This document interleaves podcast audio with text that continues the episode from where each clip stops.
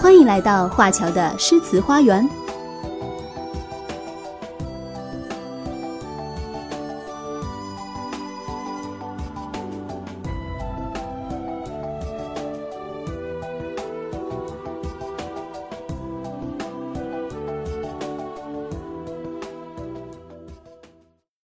宝贝儿，欢迎来到华侨的诗词花园。这第一朵花呀，华侨想要向你介绍江南。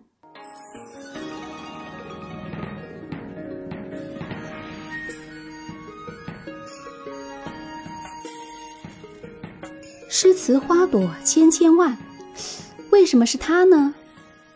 因为呀，它太适合为你打开诗词这扇大门了。读这首诗，你能深深的体会到语言的韵律、节奏、美感。它也能瞬间带你进入一幅美丽的画卷，让你感受到扑面而来的夏日气息。让我们来听听吧，《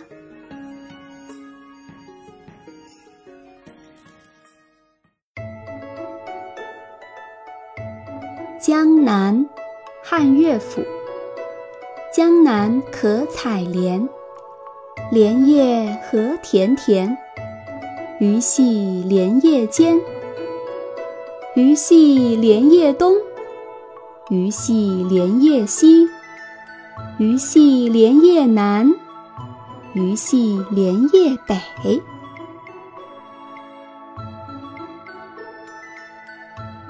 怎么样？是不是很美妙呢？如果没有听明白也没关系，接下来华侨就为你解读一下这首诗。第一句：“江南可采莲，莲叶何田田。”意思是到了江南的采莲时节，莲叶也就是荷叶挺出水面，一片连着一片，绿油油的，非常的茂盛。鱼戏莲叶间，就是鱼儿在荷叶间嬉戏玩耍。后面这几句就非常有意思了：鱼戏莲叶东，鱼戏莲叶西，鱼戏莲叶南，鱼戏莲叶北。看上去好像就是一句话的简单重复，只是把最后一个字换成了不同的方位词。但咱们却没办法省略掉任何一句，不信你少念一句听听看，是不是就像好好的一幅画缺了一大块，变得不再完整了？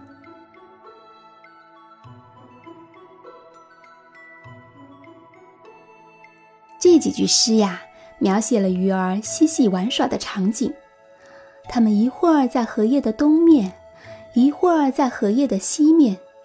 一会儿在荷叶的南面，一会儿在荷叶的北面，就像和你捉迷藏似的，自由自在，调皮可爱。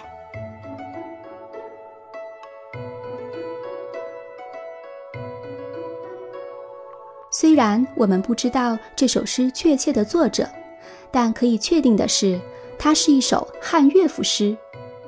乐府是古代的音乐机关。在秦朝就已经出现了，是当时的少府下面专门管理乐舞演唱教习的机构。到了西汉汉武帝时期，乐府的规模扩大了，成为一个专设的官署，职责是采集民间歌谣或文人的诗来配乐，以备朝廷祭祀或宴会时演奏之用，或是供统治者观风察俗。了解民情，这些采集来的歌谣和其他经乐府配曲入乐的诗歌，即被后人称为乐府诗，或简称乐府。它是继《诗经》《楚辞》之后的一种新诗体，也是继《诗经》之后古代民歌的又一次大汇集。许多原本在民间流传的诗歌，经由乐府保存了下来。而后世文人仿照这种形式所作的诗也称为乐府诗。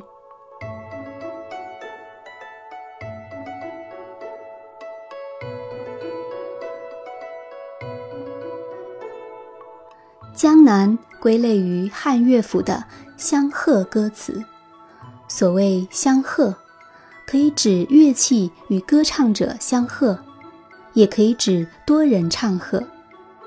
这首诗后面五句的反复吟唱，正体现了相和的特点，也增强了诗歌的音乐感和表现力。这首诗具有典型的民间诗歌特征，它是一首采莲歌，描写了采莲的场景，也反映了采莲人欢乐的心情。关于这首诗呀，有两种不同的意见。有人认为他以鱼之西游隐喻了青年男女之间的情愫，也有人认为他只是单纯的描写采莲场景的欢乐。那，宝贝儿，你赞同哪一种看法呢？或许你现在还不太懂，没关系，等你长大一点就会懂的。到那个时候，你再来告诉华侨，好不好？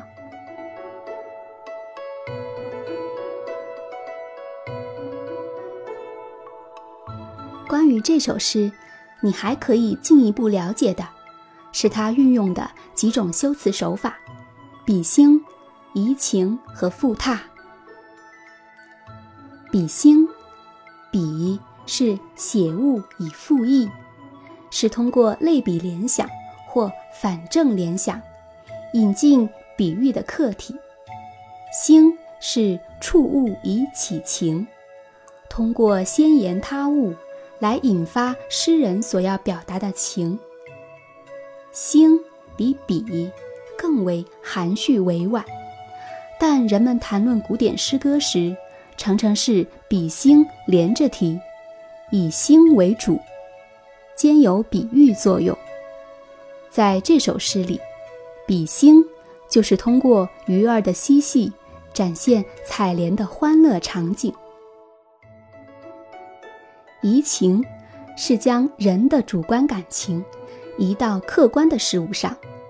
反过来，又用被感染了的客观事物衬托主观情绪。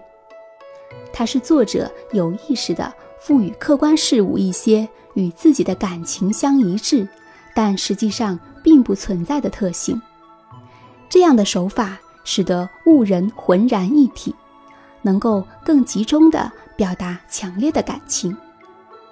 这首诗通篇都体现了移情，在这里。无论是莲叶还是鱼儿，都是明媚的、欢乐的、生机勃勃的。复沓又叫复唱，有时也叫反复，指句子和句子之间可以更换少数词语，起到突出思想、强调感情、分清层次、加强节奏和提醒读者等效果。这首诗后五句就是典型的复沓，宝贝儿，你可以多读几遍，好好体会它的妙处哦。好啦，宝贝儿，今天的分享就到这里喽。今天咱们欣赏了诗词花园的第一朵花——汉乐府诗《江南》，了解了有关汉乐府的知识，还认识了比兴、移情和复沓。三种修辞手法，是不是收获满满呢？你喜欢这首《江南》吗？喜欢的话，就和华侨一起再来读一读吧。有什么想法，也欢迎你在评论区留言告诉华侨哦。下一期，华侨将为你带来哪一首诗呢？这个答案就留到下次揭晓吧。咱们下次再见啦，拜拜。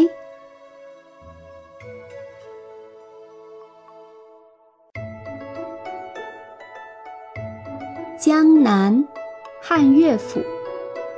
江南可采莲，莲叶何田田。鱼戏莲叶间，鱼戏莲叶东。鱼戏莲叶西，鱼戏莲叶南，鱼戏莲叶北。